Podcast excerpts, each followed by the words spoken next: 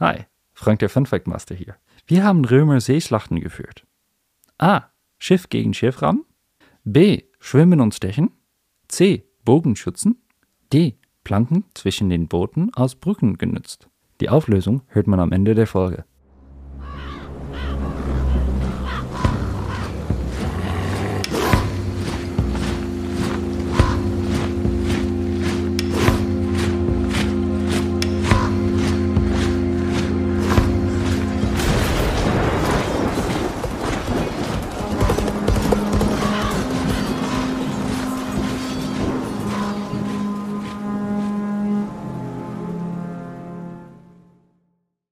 Damit bedanke ich mich recht herzlich für den Fun Fact, der am Ende der Folge aufgelöst wird und sage Hallo und herzlich willkommen zu Tatort, Antike.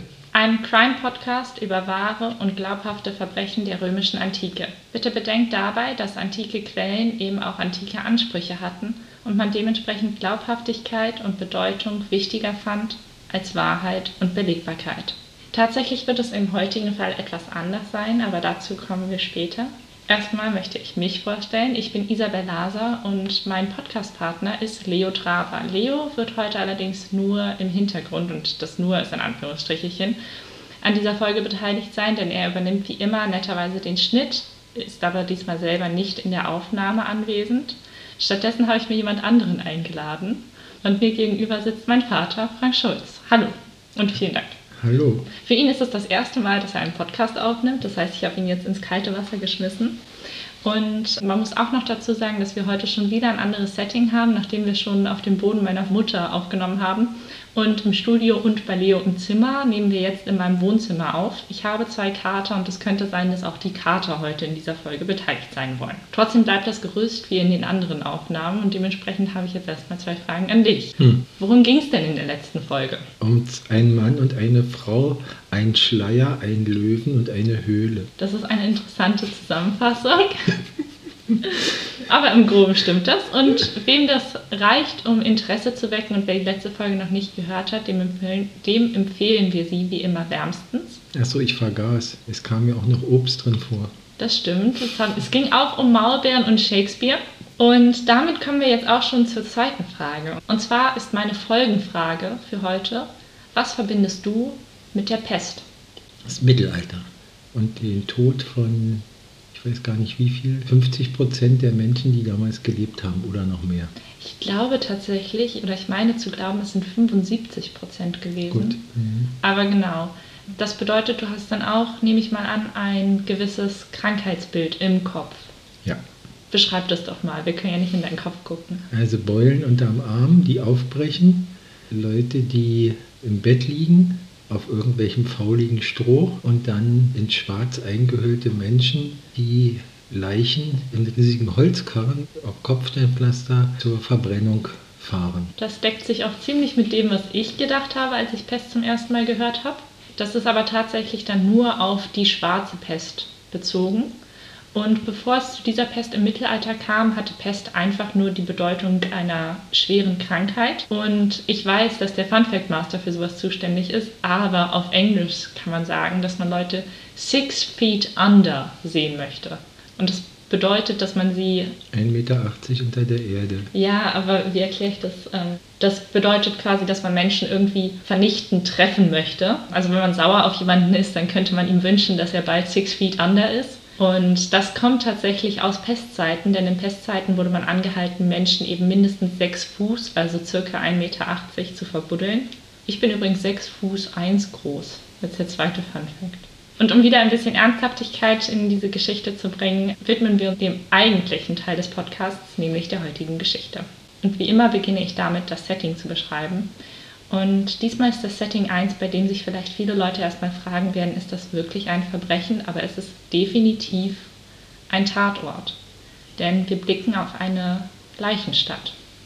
Wir befinden uns circa 430 vor Christus und die Stadt, auf die wir gucken, ist Athen.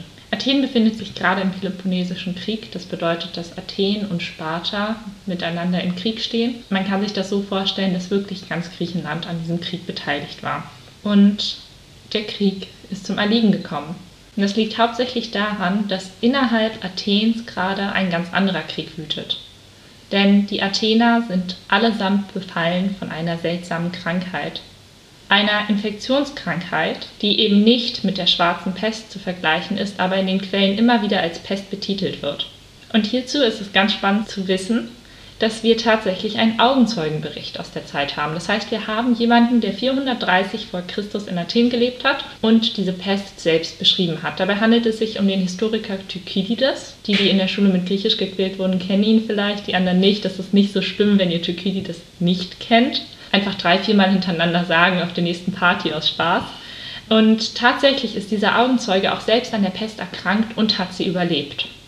Und alleine das finde ich einfach schon unglaublich spannend. Denn ich persönlich hatte zum Glück noch keine heftige Krankheit, obwohl das uns ja vor zwei Jahren auch so hätte gehen können, oder?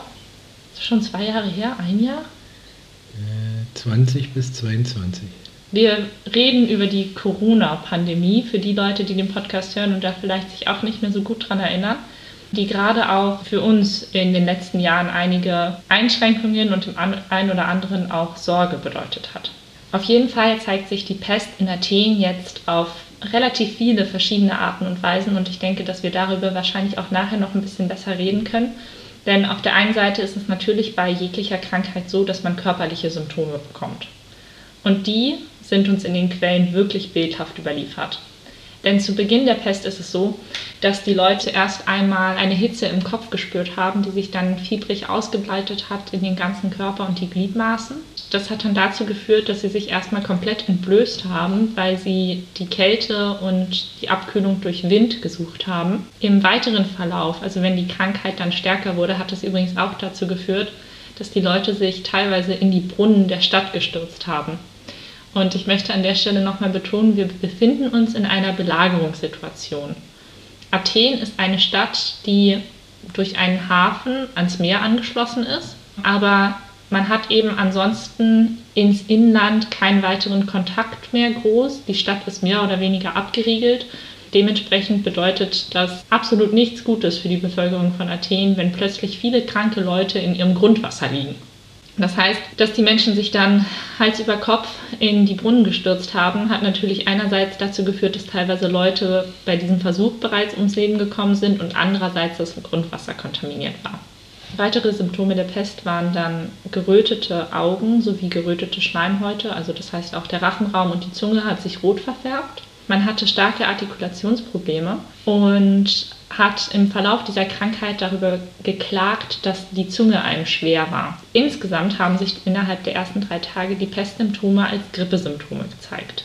Dazu kam dann ein faulig nach Verwesung riechender Atem, der mit Voranschreiten der Krankheit immer unregelmäßiger wurde, und eine extreme Übelkeit, diese extreme Übelkeit war gerade im Zusammenhang damit, dass auch der restliche Verdauungstrakt angegriffen war. Mehr möchte ich dazu nicht sagen. Und die betroffenen Personen unglaublich viel Wasser getrunken haben, schwierig. Denn sie haben sich sozusagen selbst einmal ausgespült, um es grob zu sagen. Also sie haben einfach nichts bei sich behalten, in keiner Art. Das hat den Körper schon so ausgezehrt, dass die meisten Menschen bereits an diesem Punkt gestorben sind.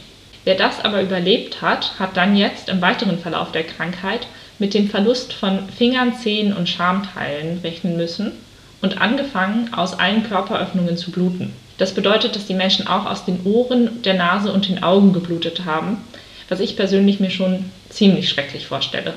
Ich finde, das hat sowas. Ich weiß, du bist nicht der Fan von Zombie-Filmen, aber das hat sowas modern Zombie-mäßiges, finde ich. Stell dir das mal vor. Da kommst du ins Zimmer von jemandem rein und der blutet aus den Ohren. Das ist schon krass. Hm. Finde ich wo wir gerade über die Ohren geredet haben, die Menschen hatten auch das Problem, dass sie ein extremes Rauschen auf den Ohren hatten. Und ich möchte im zweiten Teil auch nochmal stärker auf die psychischen Folgen der Pest eingehen.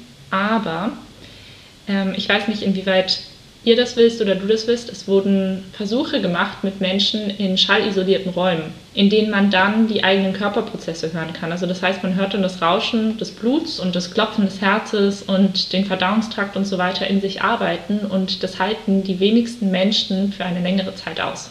Das heißt, so ein Rauschen auf den Ohren ist tatsächlich extrem psychisch belastend, wenn es einem sowieso schon nicht gut geht verschlechtert das eben die mentale Situation auch nochmal rapide. Außerdem haben die Menschen in der Regel irgendwann auch einen Sehverlust erlitten, Teilweise kam das Augenlicht wieder zurück, teilweise sind sie dann immer noch blind gewesen, auch wenn sie die Pest überlebt haben. Und in ganz extremen Fällen haben Menschen auch ihr gesamtes Gedächtnis verloren. Also man könnte dann quasi jetzt leicht ketzerisch sagen, wer die Pest überlebt hat, wurde im wahrsten Sinne des Wortes wiedergeboren, denn er hat nicht nur einmal etwas ganz Schreckliches erlebt, sondern weiß jetzt auch nicht mehr, wer er ist und kann von vorne beginnen mit seinem Leben. Außerdem wahrscheinlich auch deshalb, weil sowieso alle Angehörigen gestorben sind. Also man war dann echt identitätslos im Zweifelsfall. Ähm, je nachdem, wie viele Familienangehörige überlebt haben, war im Zweifel auch keiner mehr da, der einem erklären konnte, wer man ist und was gerade passiert. Eine Sache, über die ich noch gar nicht gesprochen habe, die aber auch ein Organ ist, ist die Haut. Und ähnlich wie bei der schwarzen Pest hatten wir der, bei der Pest in Athen am ganzen Körper einen Blasenausschlag, allerdings kleine rote Bläschen und irgendwann auch harte Geschwüre. Neben Durst, Schlaflosigkeit und genereller Unruhe kam es auch zu Krämpfen am ganzen Körper und, und ich weiß nicht, wie man sich das vorstellen soll, einem hohlen Schluck auf. Das steht immer wieder in den Quellen, aber ich weiß nicht, was genau das sein soll. Für mich persönlich wäre das wahrscheinlich die größte Folter. Ich hasse kein Geräusch so sehr wie Schluck auf, aber insgesamt kann ich mir darunter nicht so viel vorstellen. Schluck auf ist ja auch sehr belastend insgesamt. Ja, das stimmt. Irgendwann bekommt man dann, also ich finde, das tut auch irgendwann in der Brust weh. Ne? Ja. Und gerade wenn man sowieso schon, also. Aber ich denke, in der Situation ist das dann auch egal. Ja, andersrum in der Situation vielleicht auch noch belastender. Wenn es deinem Körper sowieso schon nicht gut geht, du unkontrollierbare Krämpfe hast und dann auch noch Schluck auf hast, dann kannst du ja auch nicht schlafen. Auf jeden Fall, und das fand ich auch krass, dieser gesamte Zustand der Pesterkrankung hielt sechs bis acht Tage an. Die meisten Menschen haben das sechs bis acht Tage lang überlebt. Haben die meisten jetzt überlebt oder nicht überlebt? Nein, das stimmt. Also die meisten Menschen haben sechs bis acht Tage lang diesen Zustand überlebt und sind dann gestorben. Also sagen wir den Zustand ertragen und ausgehalten. Mhm. Die wenigsten haben tatsächlich überlebt. Und man weiß einfach bis heute nicht, und man wusste das auch damals nicht, woher dieser Erreger kam. Und es gibt ganz viele Theorien dazu, die entweder natürlich, es sind griechische antike Quellen, was war der erste Verdacht, den die Menschen hatten, woher kommt so eine Seuche? Vom Spartaner. Fast von den Göttern. Ach so. Von den Göttern. Aber vom, Spartan, vom Spartaner war tatsächlich die zweite Überlegung. Es wurde dann gedacht, die haben garantiert das Wasser vergiftet. Das Problem ist nur, da kann keiner mehr so richtig was zu sagen, denn im Wasser lagen ja eh schon pestvergiftete Leichen. Vielleicht hatten ja die Spartaner Hilfe von irgendeinem Gott. Tatsächlich ist auch das eine Überlegung, aber die Menschen, die sich in die Tempel zurückgezogen haben, sind auch verreckt. Und dann wurde relativ schnell ausgeschlossen, dass es sich hier um Mithilfe durch die Götter handelt. Stattdessen hatte ich ja eingangs schon mal gesagt, dass Athen auch durch einen Hafen ans Meer angeschlossen war. Und es gibt Überlegungen, ob diese Krankheit irgendwie aus Ägypten nach Athen eingeschleust wurde aber auch dazu können wir vielleicht später noch mal ein bisschen mehr reden. Finde ich das ganz spannend, wie hier moralisierend gelesen wird. Denn die Viertel, die näher am Hafen sind, sind natürlich auch die Viertel, die erstmal geografisch tiefer liegen. Und nah am Hafen wohnen auch nicht die Reichen, sondern erstmal die Arbeiter. Das heißt, die Pest breitet sich dann also von unten durch die Stadt nach oben aus und erreicht zum Schluss auch die ganz Reichen, aber keiner ist sicher vor ihr. Und wo wir gerade von dieser Unsicherheit gesprochen haben, möchte ich auch noch mal ein bisschen auf die psychischen Folgen eingehen. Denn eine Sache, die extrem belastend ist in einer Epidemie- oder Pandemiesituation, ist die generelle Angst. Und es muss gar nicht mal so sehr die Angst sein, die man selber hat. Und da rede ich tatsächlich auch etwas aus eigener Erfahrung, denn als wir mit einer Pandemie konfrontiert waren, hatte ich gar nicht so große Angst. Ich bin, ich sag mal, durchschnittlich gesund ich bin jung, aber man hört doch von überall immer wieder irgendwelche Leute, die ganz extrem Panik machen. Und das war nicht mal mein näheres Umfeld. Und jetzt stelle ich mir das noch belastender vor, wenn man wirklich in einer Stadt eingeschlossen ist und überall dieses Stöhnen, Jammern und Schluchzen von Sterbenden hört. Außerdem hatte die Pest in Athen auch depressive Zustände der Betroffenen zur Folge, was wieder der Heilung nicht zuträglich ist. Und es kam zu allerlei seltsamen menschlichen Verhalten, wie es manchmal kommt, wenn der Mensch Extremsituationen ausgesetzt ist. So haben manche Athener in kopfloser Panik angefangen, sich die Gliedmaßen zu amputieren, die die anderen Menschen, die an der Pest erkrankt sind, bereits verloren haben, um so sozusagen der Pest zuvorzukommen. Das heißt, es kam zu freiwilligen präventiven Amputationen der Finger, Arme und Geschlechtsteile. Und teilweise haben das auch Familienoberhäupter für ihre Familien beschlossen. Sehr gruselig. Ja. Und vor allem stört es natürlich auch jegliche Familienbeziehung. Also in dem Fall hättest du als Familienoberhaupt die medizinische Vorsorge, also du wärst das Familienoberhaupt, weil du natürlich der älteste Mann in unserer Familie bist. Und du hättest dann auch die Verantwortung über die medizinische Versorgung der Familie gehabt. Das heißt, hättest du es für angemessen betrachtet, uns allen die Gliedmaßen zu amputieren, hätten wir das mitmachen müssen. Und es ist heutzutage schon gar nicht so leicht, eine Amputation zu überleben. Ich möchte nicht unbedingt wissen, wie die Chancen früher standen. Ich weiß bedingt was zu antiken Amputationen, aber es ist auf jeden Fall nichts, zu dem ich raten würde. Mhm. Und eine weitere Sache, die, und man hat es jetzt gehört, ich habe selber Haustiere, aber die mich arg treffen würde, ist, dass die Pest sich auch auf die Haustiere übertragen hat.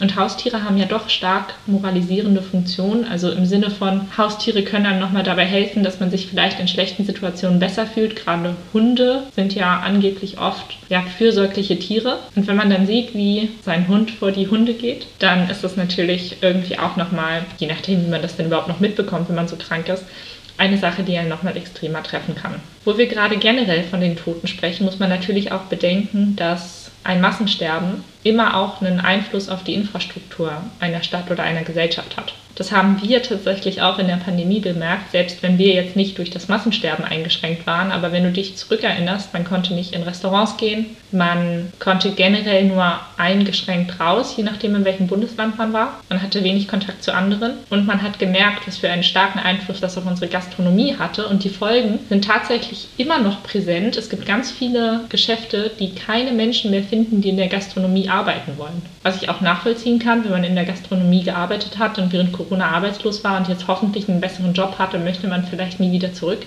Aber für die Antike und für Athen bedeutete das, dass alle Leute, die auf dem Feld gearbeitet haben, um das Essen sicherzustellen, alle Leute, die Tiere gehärtet haben und all die Arbeiter, auf die man in einer Stadt angewiesen war, dass die natürlich auch tot waren. Und gerade die Arbeiter waren in der Regel die, die noch die wenigsten Chancen hatten, weil es um sie sowieso von vornherein körperlich nicht so gut bestellt war. Und weil gerade die Arbeiter natürlich auch länger versucht haben werden, noch zu arbeiten, was den Körper ja noch mal mehr strapaziert. Aber wenn man sich einfach keine Pause leisten kann, dann ist es schwierig, eine Pause zu machen. Und da denke ich, wird man gerade die ersten drei Tage, wenn man in Anführungsstrichen nur Grippesymptome hat, wahrscheinlich noch versucht haben, so viel zu arbeiten wie möglich. Und durch die Todesfälle, die mit der Pest einhergingen, kam es dann eben auch zu einem kompletten Erliegen der Infrastruktur der Stadt. Weshalb wieder viele Leute gedacht haben, dass das vielleicht doch irgendwie vom Feind kommt, weil man so natürlich sehr effektiv die Belagerung gewinnen konnte. Ja, aber auf der anderen Seite wollten die Spartaner ja dann auch nicht in die Stadt mit ja. den vielen Toten. Das stimmt.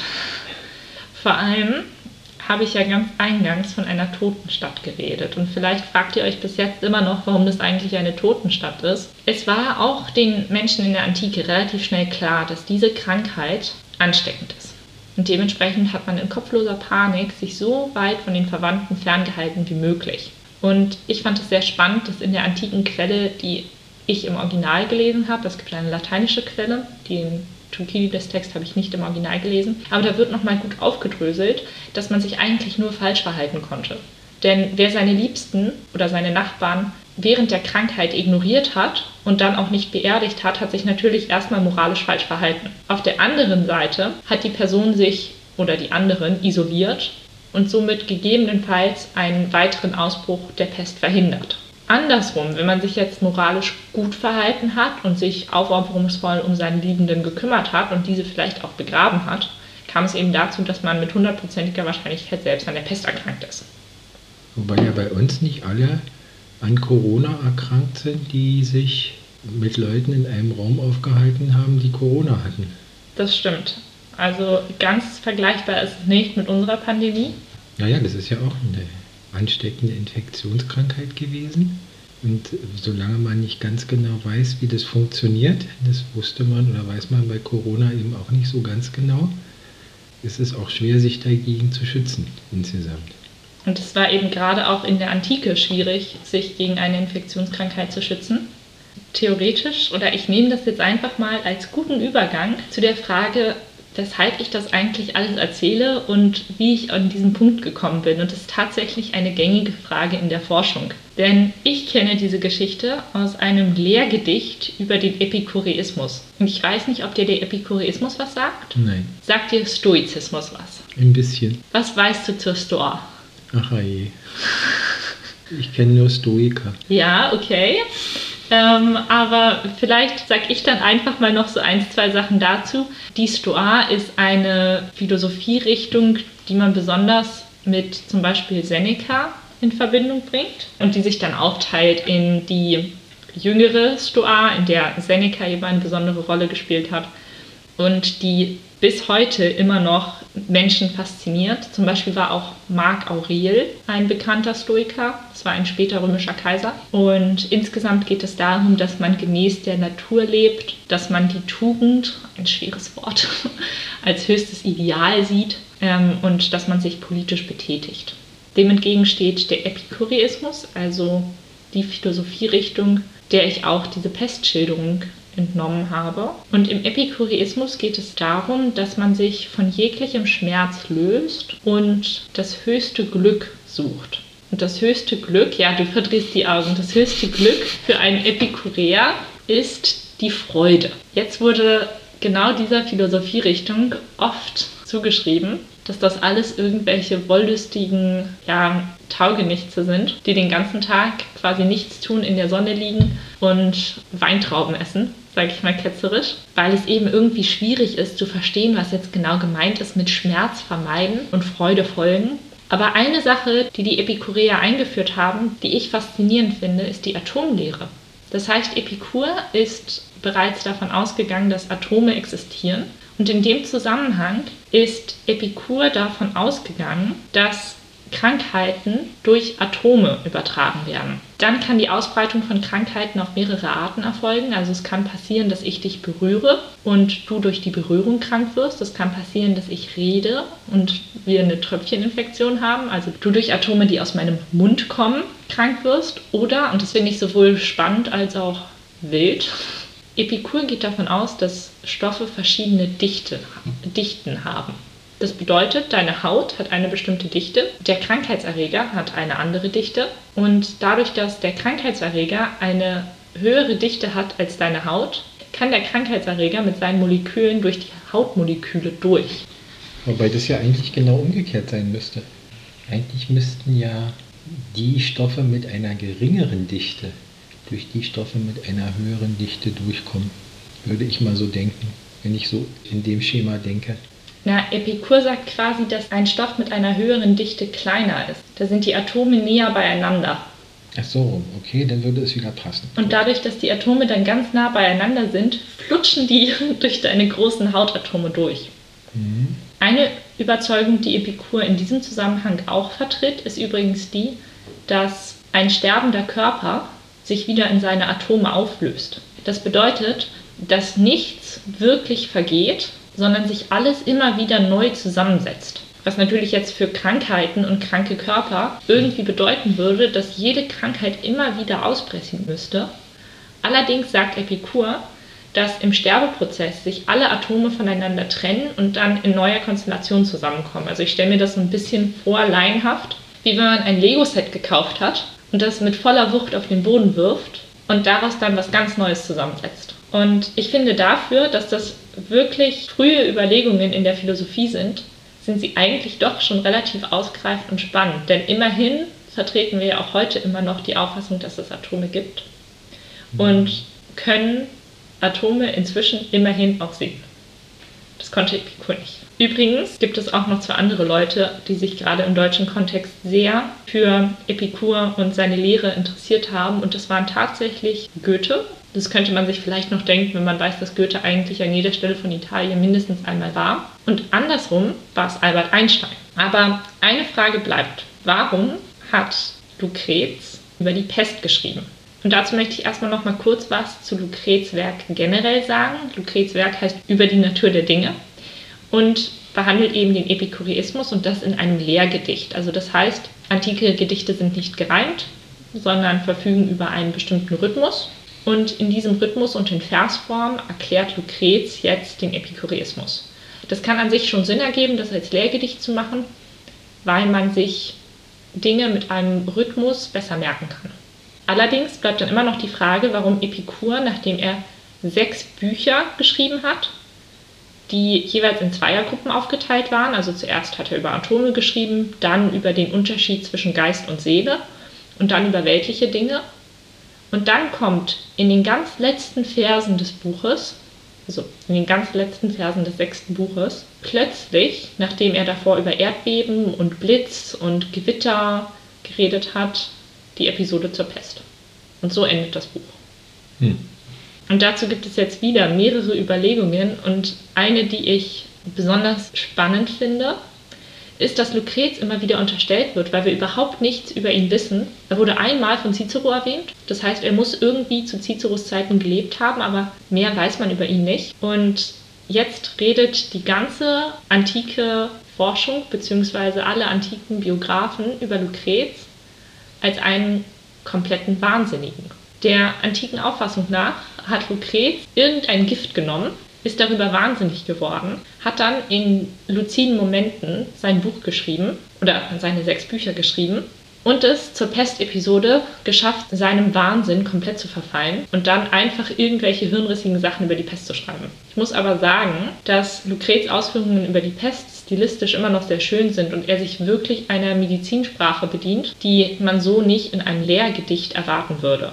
Trotzdem finde ich es spannend, dass man über eine Person quasi nichts weiß, aber so über Hörensagen dann immer wieder darauf beharrt, dass er verrückt. Ja, ist ja die Frage, was heißt denn überhaupt verrückt, ja?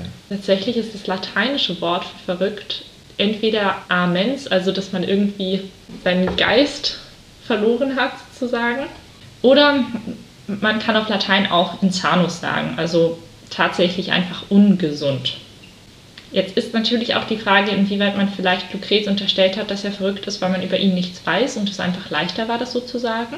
Und auf der anderen Seite soll Lucrez angeblich Selbstmord begangen haben. Und Selbstmord ist was, was in der Antike nicht unbedingt super unüblich war. Zum Beispiel haben Seneca und Sokrates zum Beispiel haben Seneca und Sokrates. Darf ich Sokrates sagen? Zum Beispiel haben Seneca und Sokrates den Selbstmord, den Selbstmord als Strafe auferlegt gekriegt. Aber trotzdem ist natürlich auch in unserer heutigen Gesellschaft, die ich doch als aufgeklärter beschreiben würde, Selbstmord immer noch ein tabuisiertes Thema. Und man geht eben weithin davon aus, dass Menschen, die sich selbst das Leben nehmen wollen, irgendwie verrückt im Geist sein müssen. Davon gingen die Griechen aus oder gehen die heute davon aus? Ich finde, davon geht man auch heute noch aus, weil es einfach ein super tabuisiertes Thema ist. Na, eigentlich ist es ja so, dass die Leute, die sich das Leben nehmen, keine Chance mehr sehen, ihr Leben sinnvoll zu leben. Zum Beispiel, ach, ich vergesse mal alle Namen. Wie hieß denn der eine Schriftsteller? Hunter S. Thompson? Nee, nee, nee, ein Deutscher. Er ist nach Schweden ausgewandert, hat Gripsholm, Schloss Gripsholm geschrieben. Wie hieß denn der? Egal, vergessen. Der hat sich ja auch das Leben genommen. Der, das war auch ein, sagen wir mal, sehr intelligenter Mensch. Der hat sehr viel geschrieben. Der war politisch sehr aktiv, ist dann nach Schweden ausgewandert und hat sich dann im Exil noch, ich glaube, während des Krieges das äh, Leben genommen, weil das einfach für ihn alles unerträglich war. Kurt Tucholsky. Tucholsky, genau. Ja, ich habe gerade gegoogelt, nur damit hier keiner denkt, ich wüsste das. Ja, genau, Tucholsky. Da denke ich mal eher, dass die Leute, die sich das Leben nehmen, nicht verrückt sind, sondern einfach keine Chance mehr sehen. Und ich denke bei Tucholsky, der, der hat ja lange versucht, gesellschaftlich etwas positiv zu verändern, hat dann gesehen, dass sich gar nicht so richtig ändert dass das so äh, mit dem, was er sich vorstellt, wie man eigentlich oder er leben möchte, äh, gar keinen Sinn hat und hat sich dann das Leben genommen. Wobei eben da die Frage ist, ob der jetzt äh, Lebenspartner oder Kinder hatte. Ich denke, wenn du Lebenspartner oder Kinder hast, dann ändert sich das auch nochmal ein bisschen, weil du ja sozusagen zum einen vielleicht der Meinung bist, dass das alles keinen Sinn hat und so nicht hinhaut und das sich doch nicht ändert. Auf der anderen Seite hast du eben auch eine gewisse Verantwortung und kannst nicht einfach dich wegstehlen. Und ich finde aber diese, sage ich mal, moralische Verantwortung, von der du gerade gesprochen hast, die sich dann Kurt Tucholsky irgendwie ja selber aufgeladen hat, die hat sich Lucrez in gewisser Weise mit seinem Unterfangen ja auch aufgeladen. Das meine ich ja, deshalb denke ich, der war nicht verrückt. Also das, das würde, also es passt nicht so, also denke ich, passt nicht so richtig. Der war nicht verrückt, sondern der hat irgendetwas erkannt für sich, was wahrscheinlich dann auch passte insgesamt und äh, ist damit nicht zurechtgekommen. Und da schließt tatsächlich Überlegung Nummer zwei an, die man so in der gängigen Forschung finden kann und die ich persönlich auch glaubhafter finde. Denn jegliche Art der Philosophie, so generalisiere ich jetzt einfach mal, hat ja als Ziel, sich damit zu beschäftigen, wie man glücklich leben kann, wie man sich von Ängsten befreit. Und eine sehr gängige Angst, die viele Menschen haben, ist die Angst vor dem Tod. Dem musst du ja nicht zustimmen oder dem müssen auch die Zuhörerinnen nicht zustimmen, aber ich denke, wenn man sich die Menschheit als Ganzes anguckt, dann gibt es doch viele Leute, die auf die Frage, hast du Angst vorm Tod, ja antworten würden. Mhm. Wobei man sich natürlich die Frage stellen könnte, warum leben wir und was ist eigentlich die Strafe? das Leben oder der Tod. Ja, das stimmt. Aber das ist eben, sage ich mal, Gut. eine Überlegung, bei der ich so mitgehen würde, bei der aber die Frage ist, wie viele Leute stellen sich dieser Überlegung und wie viele Leute haben in Anführungsstrichen einfach wirklich Angst vorm Ableben. Weil man nicht weiß, was danach kommt, weil man es bis heute immer noch nicht weiß, was der Tod eigentlich ist. Und die Angst vorm Unbekannten ist auf jeden Fall eine Angst, die sich immer wieder klar zeigt möchte ich einfach nur, ja, so wenig das vielleicht gerade zu passen scheint, aber an all die rassistisch motivierten Ausschreitungen erinnern, die es in den letzten Jahren auf der gesamten Welt gab, die sich immer irgendwie daraus begründen, dass man irgendeine Sache nicht ganz versteht, dass man irgendetwas als unbekannt oder fremd definiert. Und genau an der Stelle ist jetzt eigentlich, wenn man sich das überlegt, die Darstellung einer Pest mit all ihren Folgen, wie ich sie gerade beschrieben habe, und ich weiß nicht, ob du dem zustimmen würdest, aber ich möchte diese Krankheit nicht haben. Also das klingt nach einem extremen Leidensweg. Mhm. Nach einer muss da so ein bisschen an Ebola denken, ja. Mhm. Ja, das stimmt. Nach einer wirklich extremen Krankheit. Und wenn man sich nun eben überlegt, dass am Ende eines philosophischen Werkes die Darstellung dieser Krankheit kommt, dann könnte man sich natürlich auch die Frage danach stellen, was das stilistisch zu bedeuten hat. Und es könnte nun sein, dass Epikur sozusagen versucht, induktiv seine Lehre zu überprüfen. Also er könnte als Dichter davon ausgehen, dass er dich jetzt in fünfeinhalb Büchern so gut darauf vorbereitet hat, was jetzt kommt, dass du seine Lehre so gut aufgenommen hast, dass du diese Darstellung der Pest aequo animo, also mit ruhigem Geist, liest, dann das Werk zuklappst und sozusagen schwanger mit seiner Philosophie dein Leben weiter bestreitest.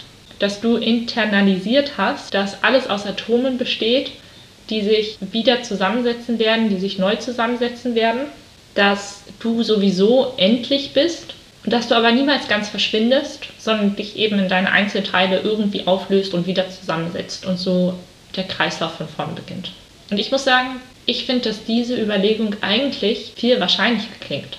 Auch wenn der Cut sozusagen im Werk natürlich trotzdem groß ist, aber ich finde, es klingt schon gar nicht so abwegig zu sagen, okay, das ist der Teil, an dem Lucrez überprüft, ob wir alle ihn verstanden haben. Lucrez oder Epikur? Lucrez redet über Lehren von Epikur. Ja. Und Lucrez ist der Erste, der das im lateinischen Raum macht. Aber die Werke, die sechs Wände, hat Epikur geschrieben. Die hat Lucrez geschrieben. Weil du eben vorhin über, sagtest Epikur. Ja, Lucrez über Epikur. Sorry. Gut. Also, Deshalb war ich schon ein bisschen verwirrt und dachte, ich habe nicht aufgepasst. Na, die Lehre ist von Epikur, da hat Lucrez nichts oder wenig okay. eigenes beigesteuert. Aber siehst du, deshalb ist es deine Aufgabe, aufzupassen, dass ich hier nicht von der Straße abkomme mit meinen Überlegungen. Andersrum ist dann natürlich auch die Frage, warum ausgerechnet die Pest in Athen? Also klar, es ist eine schlimme Krankheit und eine große Seuche, aber Athen ist ja relativ weit entfernt von Rom und auch tatsächlich die Zeit weit entfernt. Ja gut, mal, äh, wenn man wenig über Lucrez weiß, weiß man ja auch gar nicht, auf welche Art und Weise Lucrez von den Geschehnissen in Athen erfahren hat. Das stimmt. Ob er das jetzt sozusagen aus persönlichem Kontakt von irgendjemand erfahren hat, ob er Leute kannte, äh, vielleicht auch Freunde hatte. Das eher weniger, weil Lucrez bei Cicero erwähnt wird. Das heißt, dass er circa um das Jahr 100 gelebt haben muss und die Pest in Athen war 330 Jahre davor. Allerdings wären das jetzt circa drei Generationen, mhm. ein bisschen mehr. Das heißt, es könnte natürlich schon sein, dass man in einer Gesellschaft, in der generell viel über Erzählungen funktioniert, eben noch relativ nah an diesem Geschehen dran ist. Also zu der Zeit als äh, Cicero gelebt hatte, war denn Griechenland schon römisch besetzt? Oder? Ja. Hm, da kann ja genauso gut sein, dass sozusagen die Familie von Lucrez in Athen gelebt hat, nach den ganzen in, innergriechischen Wirren römisch besetzt worden ist, dann irgendwie nach Rom gekommen ist und er ist dann die dritte oder vierte Generation. Also 300 Jahre sind ja, ich sag mal, 30, 30 bis 50 Jahre ist eine Generation so ungefähr.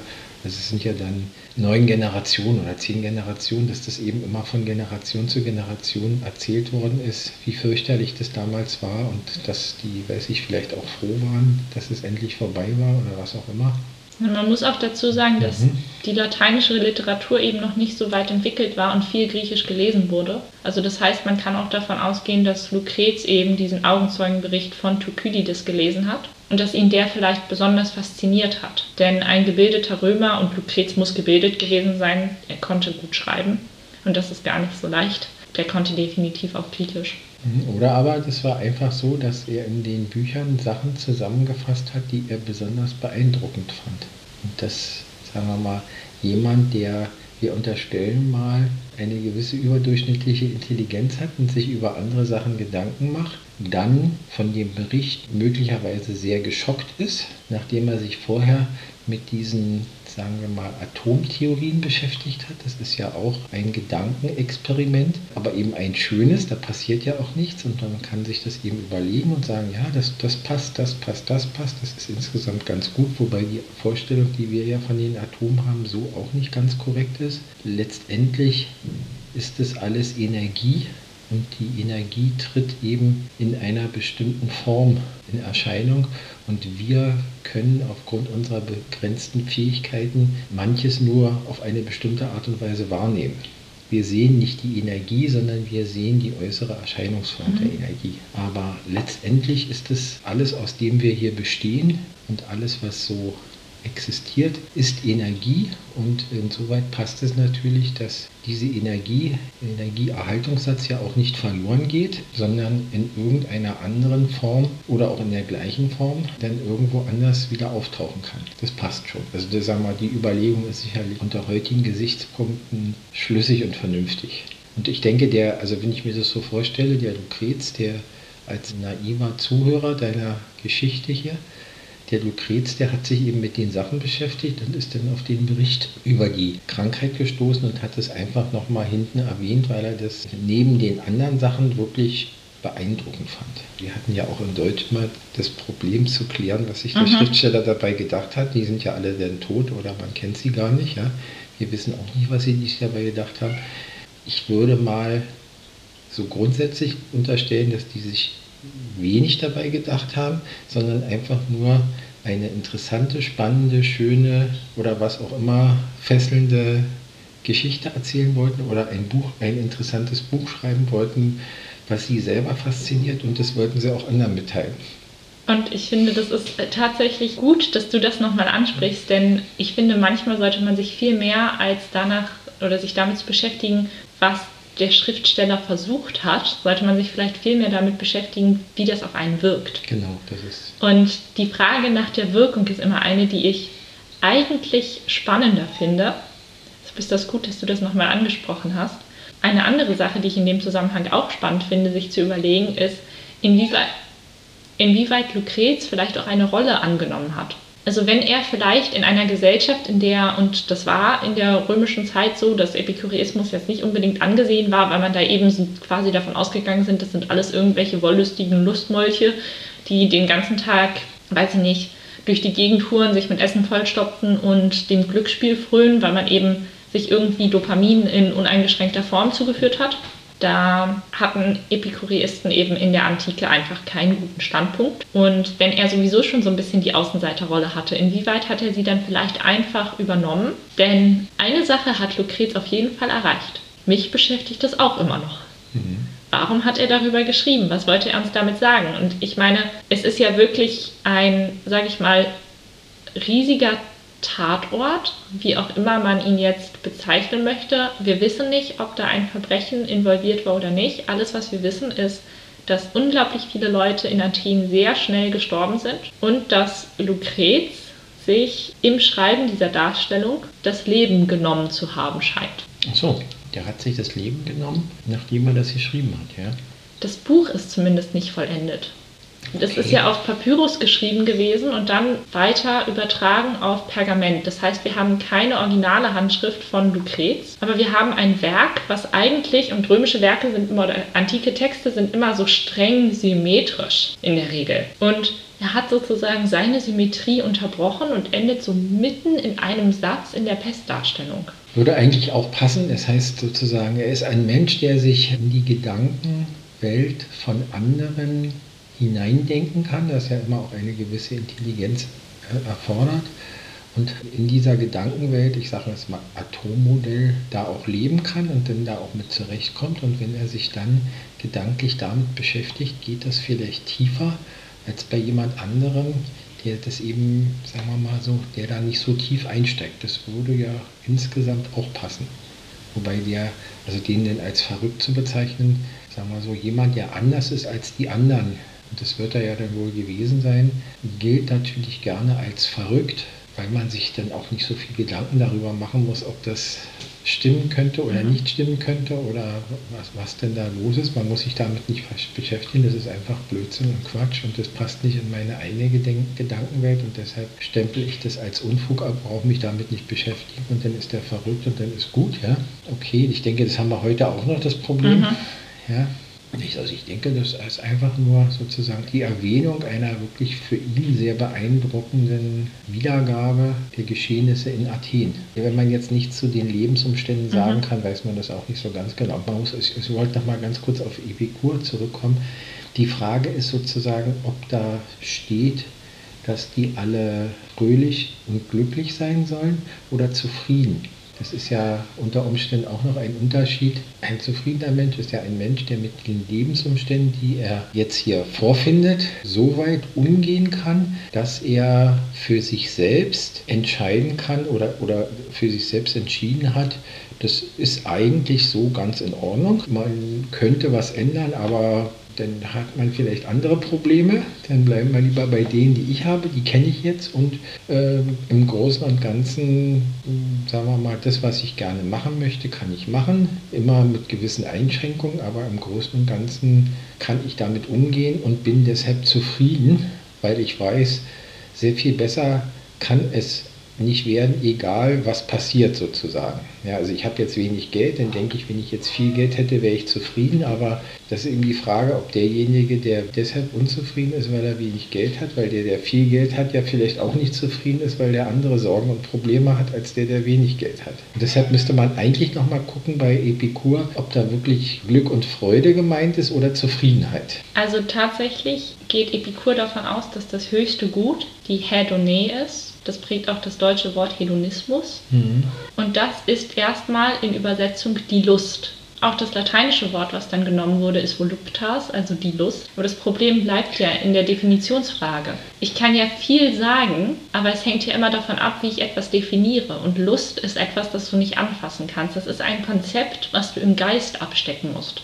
Ja, aber es ist, dann, es ist natürlich die Frage, äh, äh, sozusagen, ob das, was wir heute unter Lust verstehen, das gleiche ist wie das, was die Leute vor zweieinhalbtausend Jahren unter Lust verstanden haben. Also schon das ist ja äh, sicherlich eine interessante Frage, der man mal nachgehen kann. Ob das überhaupt, also der, der Begriff des Wortes Lust, den wir heute haben, ob das überhaupt identisch ist mit dem gleichen Wort von vor zweieinhalbtausend Jahren. Und tatsächlich hattest du noch ein paar Schritte zurück etwas angemerkt, was ich eigentlich auch ganz spannend fand. Und vielleicht können wir mit dieser Äußerung die Folge langsam ausklingen lassen. Du hast auch gesagt, dass es eben theoretisch sein kann, dass es zu dieser hohen Stigmatisierung von Lucrez als irgendwie verrücktem Schriftsteller kam, weil er vielleicht auch etwas gesagt hat, was eben einfach nicht vereinbar war mit der Wertvorstellung der Rezipienten. Und ich hatte ganz am Anfang darauf verwiesen, dass er eben auch über die moralischen Implikationen der Pest gesprochen hat. Und darüber, wie sozusagen, oder nicht nur sozusagen, sondern wie die Menschlichkeit verkommen ist. Wie Menschen, um sich zu schützen, alles, alles ignoriert haben. Und in dem Zusammenhang möchte ich jetzt nochmal die letzten Worte aus der Natur der Dinge von Lucrez vorlesen. Auch die Bestattungsbräuche der Stadt, mit denen dies Volk stets früher die Seinigen pflegte zu Grabe zu tragen, verschwanden. Gänzlich verwirrt im Gemüt lief jeder bald hierhin, bald dorthin und bat, wie es nun ging, voll Kummer den Toten im Grabe. Hierbei riet auch die Eile und Not zu entsetzlichen Dingen, denn sie legten nicht selten mit lautem Geschrei auf den Holzstoß, den man für andere geschichtet, die Leichen der eigenen Verwandten, zündeten dann mit der Fackel ihn an und stritten sich oftmals, lieber auf Mord und Tod, als dass von der Leiche sie wichen. So hört es bergauf. Mhm. Man hat hier in den letzten Worten eigentlich noch eine extreme Gesellschaftskritik, finde ich, die darauf anspielt, dass Menschen eben teilweise nicht mal auf den Beerdigungen der Liebsten das geschafft haben, sich irgendwie zu benehmen, dass Menschen innerhalb der extremen Situation alles vergessen haben und völlig verkommen sind. Und das kann natürlich auch gerade wieder so als Vorwurf gemünzt sein, der dann eben unangenehm ist. Naja, aber das Verkommen ist, ist sicherlich eine interessante Frage oder ob das sozusagen der natürliche Drang äh, eines jeden Lebewesens zum über, selber Überleben ist. Also das, da wäre ich ein bisschen vorsichtig, aber äh, sagen wir mal so, wir Menschen äh, sind ja der Meinung, dass wir äh, sowas wie Barmherzigkeit, Mitleid und weiß ich was sich um jemand anderen können, kümmern, äh, äh, durchaus können. Tiere können das nicht so richtig. Deshalb unterscheiden wir uns ja unter anderem auch davon, sagen wir mal, der restlichen biologischen Schöpfung. In der Pandemie haben wir aber gesehen, ich denke da nur mit Grausen an das Toilettenpapier, was es plötzlich nirgends mehr oh, da. ja, das stimmt. Ja, äh, dass äh, die Menschen in solchen Ausnahmesituationen äh, zuallererst an sich selber denken. Und Hauptsache, ihnen geht es gut und was mit den anderen ist, ist erstmal wurscht. Ja? Und ich denke, das ist eben wahrscheinlich, müsste man auch das sicherlich nochmal untersuchen, das ist wahrscheinlich äh, ein mehr oder weniger natürlicher Trieb und den du vielleicht besiegen kannst, wenn du darüber nachdenkst und äh, dich dann bezwingst, das eben nicht zu machen oder zwingst es nicht zu machen. Aber insgesamt stimmt das schon ein bisschen merkwürdig und wenn der Lucrez sozusagen dieses dann auch plastisch vor Augen hatte, was da so passiert ist, dann denke ich mal, wird es für ihn, oder kann ich mir gut vorstellen, dass es für ihn ein derartig einschneidend oder dass es derartig einschneidend plastische Gedanken waren, dass er sich das Leben genommen hat. Vor allem im Zusammenhang damit, dass er selbst in seinem Werk sagt, dass der Tod in Bezug auf uns nichts ist, weil wir nicht da sind, wenn der Tod da sind und der Tod nicht da ist, wenn wir da sind. Mhm, das bedeutet, ich denke, da kommen halt vielleicht ja. wirklich zwei Sachen zusammen. Einmal diese extrem depressive Stimmung der Pestdarstellung und dann gegebenenfalls auch ein Geist, der so in seiner Philosophie aufgegangen ist, dass er sich eben wirklich bei jeglicher Hemmung vor dem Tod befreit hat. Und dazu kommt noch, wir haben kein Grab von Lucrez, wir wissen nichts weiter von ihm. Es kann gut sein, dass er keine weiteren Angehörigen hatte. Denn ansonsten hätte es ja hoffentlich jemand gegeben, der sich anders verhalten hat als die Athener in der Pest und ihn offiziell und würdevoll bestattet hat. Und da hätte dann in der Antike auch ein Grabstein zugehört. Mhm. Und damit bedanke ich mich zunächst einmal für die Aufmerksamkeit der Zuhörerinnen und dann natürlich auch für deine Aufmerksamkeit und deinen Beitrag zu dieser Folge. Schreibt uns gerne, wenn ihr mögt, wie ihr diese Episode verstehen würdet und was ihr denkt, warum Lucrez die Pest so dargestellt hat. Schreibt uns doch auch gerne, wie ihr den Podcast findet, wie ihr diese Folge fandet. Das könnt ihr wie immer tun, indem ihr uns auf Instagram folgt. Da heißen wir Tatort Antike Podcast. Auf Apple Podcasts könnt ihr uns Rezensionen hinterlassen und da auch etwas zu schreiben. Und ihr könnt Feedback auch schriftlich an tatortantike.gmail.com senden. Und jetzt übergebe ich an Frank, der den Fun Fact auflöst. Die richtige Antwort ist D. Die haben Planken zwischen den Booten benutzt aus Brücken und sind dann rübergegangen und haben dann die Gegenpartei gestochen.